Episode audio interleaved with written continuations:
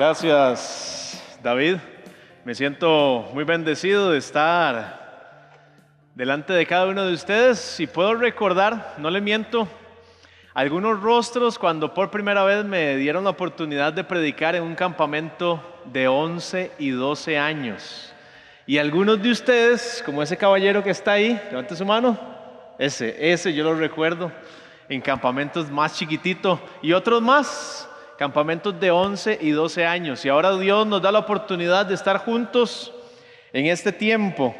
Y gracias a Dios que me ha bendecido y he podido predicar en varios campamentos de 17 a 19 años. Y este es otro campamento más. Pero no siento que sea un campamento más, una predicación más, simplemente para llenar ahí el, el programa o cumplir con un calendario.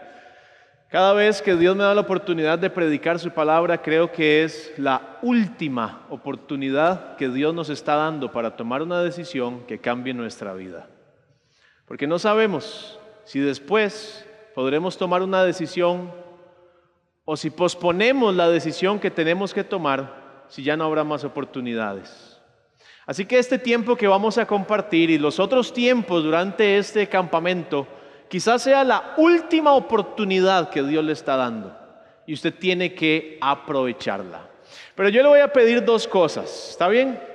Porque cuando alguien está predicando, no, no es como estar viendo una película en la que usted está viendo a la persona a ver qué está haciendo y qué dice.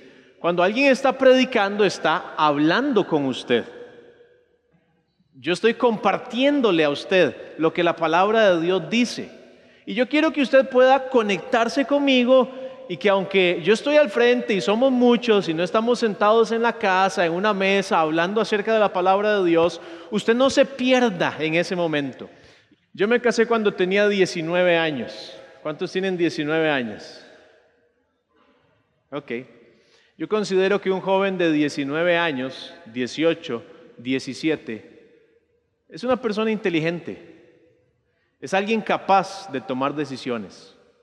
Es alguien capaz de ver la vida como es. Que es capaz de dejarse de chiquilladas y empezar a ver las cosas como tienen que ser. Y yo creo que cada uno de los que están aquí sentados tiene esa posibilidad y ha sido facultado por Dios para ver las cosas como son. Así que vamos a hacer un compromiso. Vamos a hacer un compromiso serio, un compromiso real. Cada pregunta que yo le haga esta noche y el resto de los tiempos que estemos juntos, usted va a ser sincero conmigo. Usted va a ser sincero con Dios. Usted va a decir, yo no sé, y va a levantar su mano. Usted va a decir, yo soy de esos, y va a levantar su mano, o se va a poner de pie cuando yo se lo pida, pero usted va a ser sincero. Usted no se va a comportar como un niño. Pablo dice, cuando yo era niño pensaba como niño y también actuaba como si fuera un niño. Pablo dice, no tenía la edad de ustedes, pero él dice, ahora que soy viejo las cosas son diferentes. Ustedes ya no son niños. Por lo tanto, yo espero que cuando le pregunte algo, usted maduramente diga sí o no, con humildad. ¿Estamos? ¿Se compromete conmigo? Sí, levante su mano para saber que usted está comprometido, ¿ok? Muy bien, perfecto. Vamos a la palabra de Dios y vamos a leer Tito capítulo 2. Tito capítulo 2 versos del 11 al 14, Tito 2 del 11 al 14. Vamos a buscarlo por favor ahí en la palabra de Dios. Tito 2, 11 al 14. Dice la palabra de Dios de la siguiente manera, Tito 2, 11 al 14.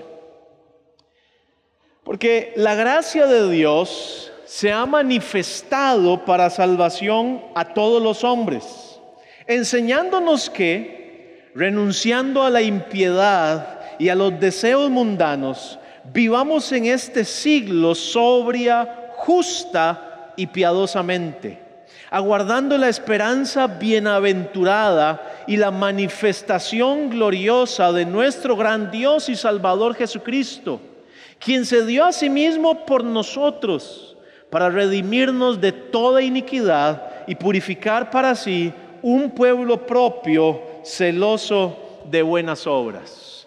La Biblia enseña que todos nacemos siendo pecadores. Como lo declara Romanos capítulo 5, verso 12, por tanto como entró el pecado en el mundo por un hombre y por el pecado la muerte, así la muerte pasó a todos los hombres, que dice, por cuanto todos, por cuanto todos pecaron, por cuanto todos pecaron. El pecado ha separado al hombre de Dios, escúcheme, eternamente. Le ha separado de Dios eternamente. Esto significa que ningún pecador, de los cuales todos los que estamos aquí, estamos allí incluidos. Ningún pecador puede tener en este tiempo presente una relación con Dios y mucho menos habitar con Dios eternamente, a menos que se santifique. Escuche esto, por favor. Nadie puede tener una relación personal con Dios en este tiempo y nadie puede estar con Dios eternamente a menos que se santifique.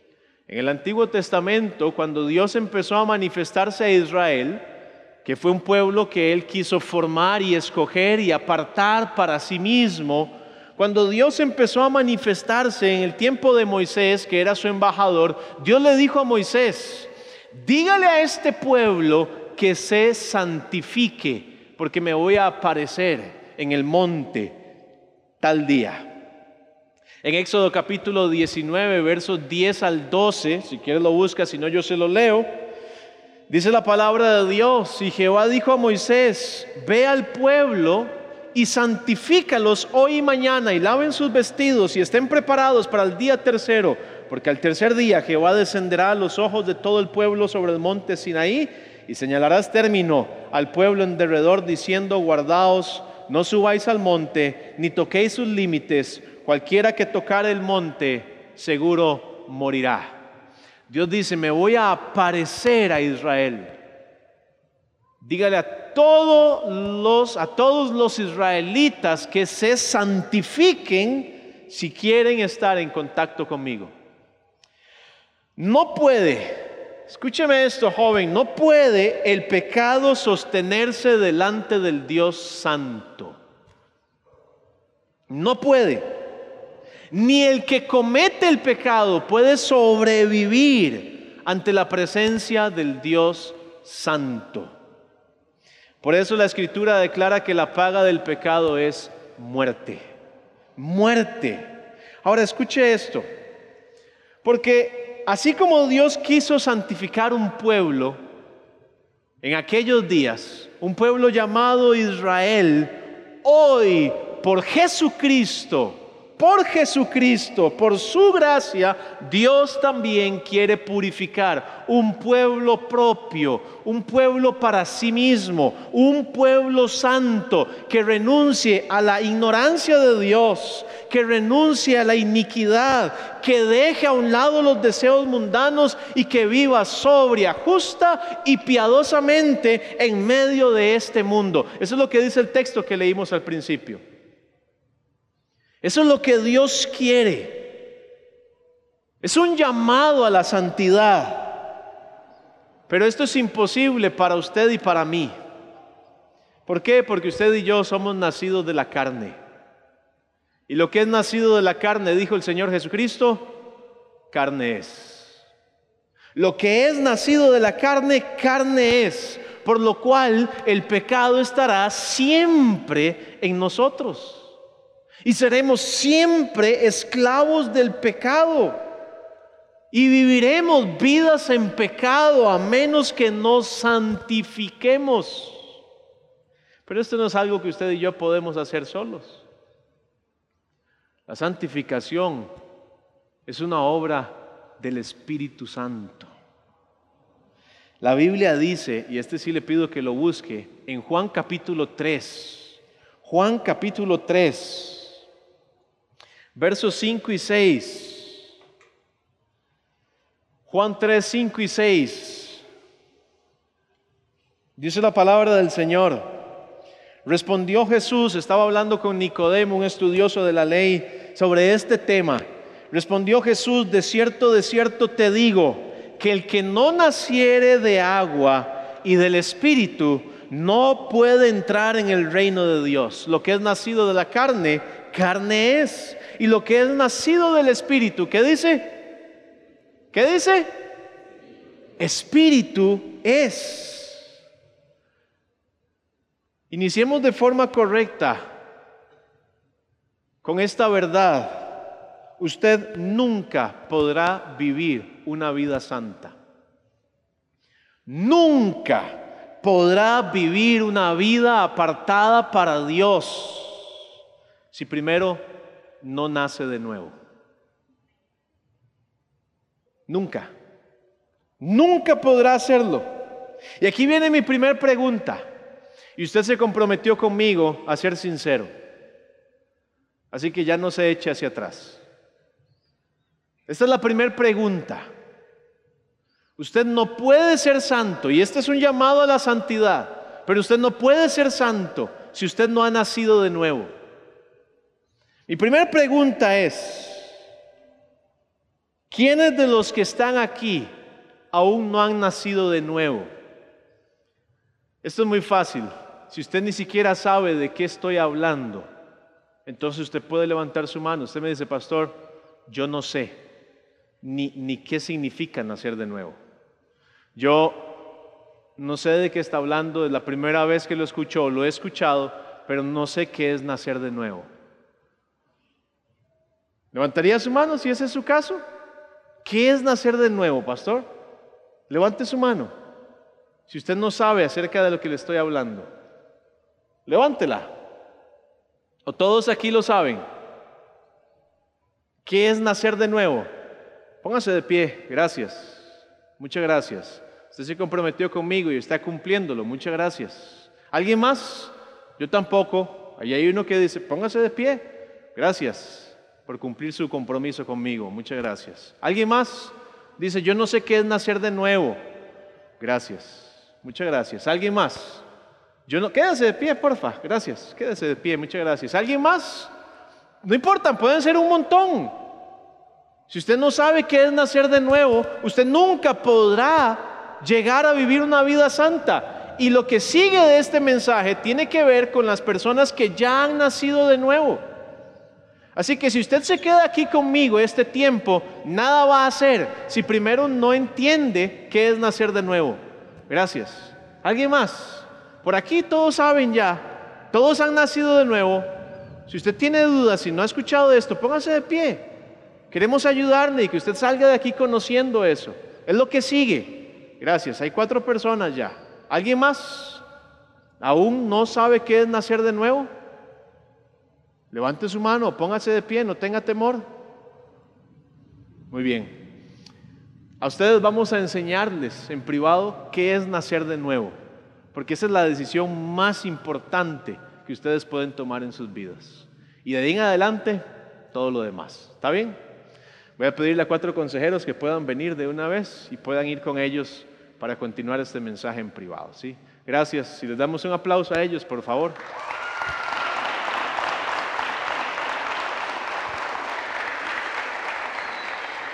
Tal vez hay alguien más que dice, pastor, si el asunto es así, la verdad es que yo también. Levantaría su mano si hay alguien más. No quiero que se quede aquí si usted tiene dudas acerca de este tema. ¿No? Muy bien.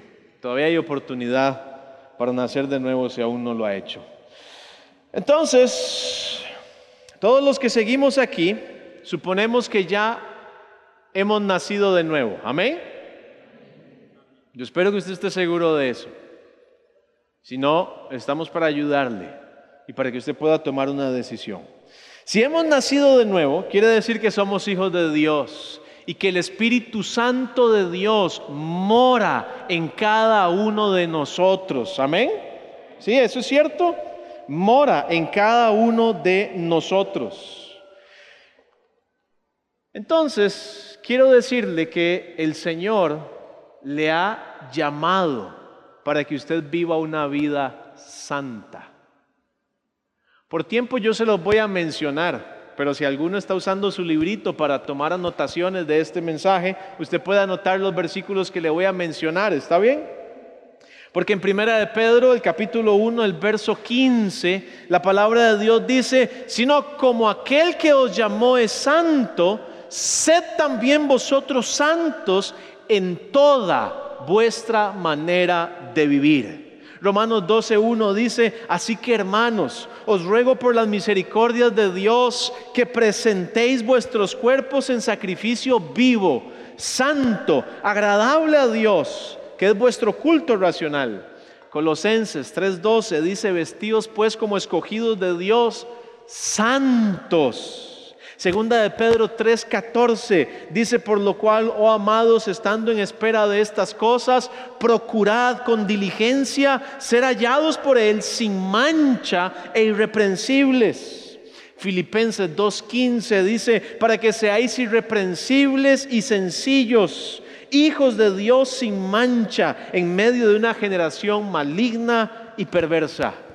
Y primera de Tesalonicenses Primera de Tesalonicenses, el capítulo 5, capítulo 4, verso 3 dice, pues la voluntad de Dios es vuestra santificación. ¿Está claro, no? Dios nos ha llamado a ser santos. Ser santos. Ser santo es tener una vida consagrada a Dios y por ende una vida separada del pecado. Ser santo es vivir una vida apartada para Dios. Tito eso es lo que nos dice. Dios le ha salvado. ¿Está usted seguro de que el Señor le ha salvado? ¿Tiene usted a Jesús en su corazón? ¿El Espíritu Santo mora dentro suyo? Todo eso no es para que usted diga simplemente voy a ir al cielo. Es para que viva una vida apartada para Dios. Es para que viva una vida santa dice renunciando a la impiedad y a los deseos mundanos.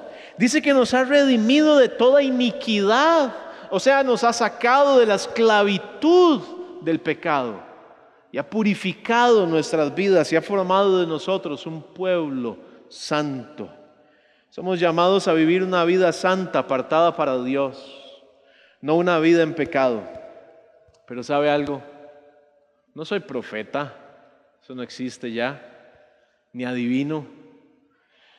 Pero yo sé que muchos de ustedes hoy día están siendo fuertemente tentados. Y sé que aunque su rostro que yo estoy mirando parece un rostro en santidad, sé que muchos de ustedes están batallando contra el pecado.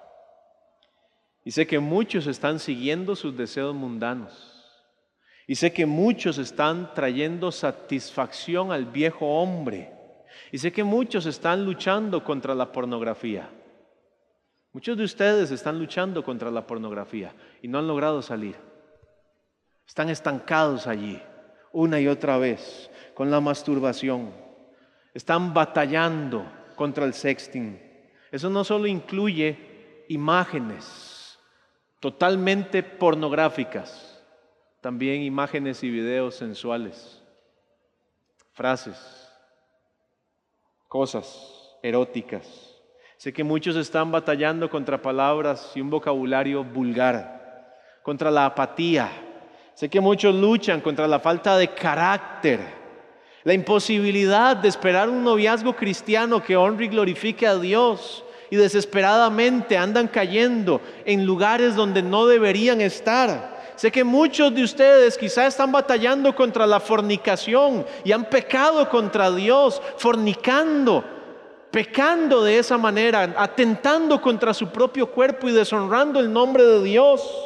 Sé que algunos de ustedes quizás están batallando contra las drogas y algunos quizá están actualmente drogándose, están algunos tomando, Sí, estamos hablando con jóvenes de las iglesias. Estoy consciente de eso, pero estoy consciente de que muchos están luchando contra esto, contra el exhibicionismo en las mujeres, que se alistan pensando en que las vean y procuran ser vistas por hombres, para despertar deseos que no son santos. Sé que hay algunas luchando contra eso, contra la mentira, contra la pereza, contra la desobediencia, contra el orgullo y la arrogancia. Porque llega un momento en mi vida en el que siento que ya lo de la iglesia ya no es para mí y las cosas de Dios no son para mí. Ya yo estoy en otro nivel o en otras cosas. Y están batallando contra eso y muchas otras cosas más que podría mencionarle y podríamos dar testimonio. Pero ¿cuántos de los que estamos aquí podemos decir humildemente, pastor, yo estoy luchando contra un pecado? No digo que sea de esa lista, o tal vez sí, pero usted dice, tiene razón, pastor, yo estoy luchando, hay una batalla en mí contra ciertos pecados. Es verdad. Levantaría su mano si es su caso. ¿Verdad que sí? Sí. Yo también la tengo en alto. Si hablamos de una lucha contra el pecado, todos los que somos pecadores aquí estamos luchando por honrar a Dios. El tema es si estamos respondiendo a ese llamado a la santidad o si estamos entregados al pecado y viviendo como queremos el tema es si usted está luchando contra esta lista de cosas o usted está ya libremente practicándolas sin temor de Dios. Quiero decirle que el Señor le ha llamado y le está llamando a abandonar cualquiera de esos pecados que son difíciles para usted y con los cuales está luchando. Y si alguno de ustedes está caído en ese pecado, actualmente está caído en el pecado, actualmente está viendo pornografía, actualmente está teniendo pensamientos que no convienen, actualmente está con orgullo, con apatía, caído en la fornicación, en las drogas, el alcohol y en quién sabe qué otro montón de cosas. El Señor hoy le llama a que usted deje esa forma de vivir ya, ya. Pero quiero decirle, aún con mucha más fuerza, que usted nunca podrá dejar esos pecados. Nunca.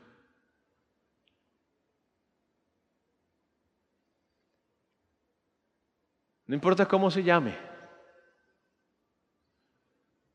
Si usted tiene problemas con el orgullo, usted nunca podrá dejar eso. Si usted tiene problemas en esperar los tiempos de Dios por un novio cristiano, si usted tiene problemas con la fornicación, con la pornografía, si usted tiene problemas con el alcohol, con la desobediencia o la apatía, usted nunca podrá dejar eso. Y usted vivirá toda su vida pecando contra Dios, porque usted no puede dejar eso. ¿Sabe por qué? Porque usted y yo no tenemos la fuerza para vencer el pecado. ¿Cuántas veces lo ha intentado? ¿Cuántas veces usted ha dicho, ya no lo voy a hacer más? ¿Cuántas veces ha dicho, Dios, le prometo que nunca más voy a hacer eso, nunca más voy a ver eso? ¿Cuántas veces se ha sentido mal por fallarle a Dios o ha escuchado que hay que dejar ciertos pecados y tener una vida diferente y no ha podido? Y no va a poder. Nunca va a poder hacerlo. Porque usted y yo no tenemos la fuerza para vencer el pecado y no tenemos la capacidad para santificarnos a nosotros mismos. ¿Sabe qué dijo el apóstol Pablo después de enseñarle a la iglesia en Tesalónica un montón de cosas, mandamientos y cosas que tenían que hacer? Al final de todo eso, el apóstol Pablo dice en 1 de Tesalonicenses 5:23, escucha estas palabras, ¿saben qué? El mismo Dios de paz os santifique por completo. Pablo como queriendo decir, ¿sabe qué hermanos de Tesalónica? Todo esto que les estoy pidiendo es mucho, pero yo sé que ustedes no lo pueden hacer porque yo se lo diga. Solo Dios puede santificar su vida. Yo creo que es ahí donde fallamos. Yo creo que es ahí donde nos equivocamos. Dios os santifique. Usted y yo nunca podremos vencer el pecado en nuestra vida por nosotros mismos. Jesús dijo, aunque el Espíritu está dispuesto, la carne por sí misma es débil. La carne por sí misma es débil se entrega fácil, es incapaz de resistir. Tenemos que aprender que la única forma de vivir una vida santa es rindiéndonos al gobierno de Cristo a través del Espíritu Santo que mora en su vida. Es la única forma. No hay otra manera. No importa cuánta determinación tenga usted, no lo va a lograr a menos que se someta al señorío de Cristo a través del gobierno del Espíritu Santo. Eso es dejar de decirle a Dios, Dios le prometo que no le voy a fallar. Eso es empezar a decirle a Dios, Dios sabe qué, usted sabe que yo estoy pecando con esto. Y usted sabe que yo quiero seguir pecando. Usted sabe que a mí me gusta esto. Usted sabe que a mí me atrae hacer eso y que una y otra vez lo he hecho porque me gusta Dios, me hace sentir bien, me llena. Pero yo no quiero eso para mi vida, pero no puedo dejarlo. Es empezar a decirle a Dios, Dios, no puedo. No puedo, Dios, yo no tengo la fuerza, pero usted sí, por favor, haga un milagro en mí, límpieme, purifíqueme, cambie eso en mí, deme la fuerza para poder salir de esto. Es decirle a Dios, Dios, te necesito para lograrlo. Requiero de su fuerza, de su poder en mi vida para salir de esto porque soy débil. Es empezar a reconocer con humildad la incapacidad. Es decirle a Dios, no soy capaz de dejar de masturbarme, no soy capaz de dejar de ver pornografía, no soy capaz de decirle a mi novio o a mi amigo, no vamos a pecar contra Dios en la fornicación, no soy capaz de, empezar a vestirme de forma diferente, no soy capaz de dejar los vicios en los que he caído, no soy capaz de cambiar esta actitud apática, perezosa y orgullosa. Pero usted, Dios, sí la puede cambiar en mí. Ahí es donde se marca la diferencia de tratar nosotros de enfrentar el pecado y vencer el pecado. Y en lugar de eso, someternos a Cristo y al gobierno del Espíritu Santo. Y esto es lo que vence al mundo, nuestra fe. Busque por favor segunda de Corintios 12, 9. Segunda de Corintios 12, 9. Le a ponerse de pie, por favor. Segunda de Corintios 12, 9. Segunda de Corintios 12, 9 dice así, y me ha dicho, bástate mi gracia, porque mi poder se perfecciona en la debilidad. Por tanto, de buena gana me gloriaré más bien en mis debilidades para que repose sobre mí el poder de Cristo. Y el verso 10 agrega, porque cuando soy débil, entonces soy fuerte. Fuerte, fuerte porque reposa sobre mí el poder de Cristo al reconocer mis incapacidades. Joven, si usted quiere vivir una vida santa y empezar a vivir una vida que honra a Dios, empiece a depender más del Señor y menos de sus capacidades. ¿Cómo hago eso, pastor? El último de estos días vamos a compartirlo, pero le voy a adelantar. Es sencillo, usted está viviendo en sus propias fuerzas. Si usted hoy se levantó y no oró ni leyó la Biblia, está viviendo a como usted pueda. Y a como usted pueda va a seguir pecando y fallándole a Dios. Porque todos los días es una batalla en la cual usted tiene que decir, Dios, hoy es un nuevo día, soy débil, hágame fuerte, por favor. Hágame fuerte, que repose sobre mí el poder de Cristo. No es voy a dejar esto, es Señor, condúceme a abandonar este pecado. Es reconocer nuestra debilidad. ¿Sabe qué le dijo el Señor Jesucristo? Y con esto termino. ¿Qué le dijo el Señor Jesús a los apóstoles? ¿Saben qué? Hoy ustedes van a ser tentados. Pero los apóstoles le habían dicho minutos antes a Jesús, Jesús, no importa cuántos se escandalicen de usted. No importa si todo el mundo lo abandona. Yo voy a ir con usted hasta la muerte. Cuente conmigo, Jesús. Y cuando Jesús les dijo, ¿saben qué? La hora ha llegado. Velen y oren para que no entren en tentación. Ellos siguieron pensando, yo le prometí a Jesús que pase lo que pase, iba a estar con él. Y en lugar de velar y orar y reconocer su debilidad y depender de Dios para luchar contra ese pecado, ¿sabe qué hicieron? Se durmieron. Y cuando vino el tiempo, ¿sabe qué pasó? Le fallaron a Dios. La ecuación es sencilla. Si usted no se somete al gobierno del Espíritu Santo y reconoce su debilidad para abandonar esos pecados, el llamado a la santidad que el Señor le ha hecho nunca va a ser una realidad en su vida. Empecemos esta noche, tarde aún, reconociendo nuestros pecados delante de Dios, reconociendo nuestra debilidad y entregándole al Señor esas áreas de nuestra vida. ¿Por qué no viene delante del Señor y le dice, Dios, usted sabe en qué estoy pecando yo?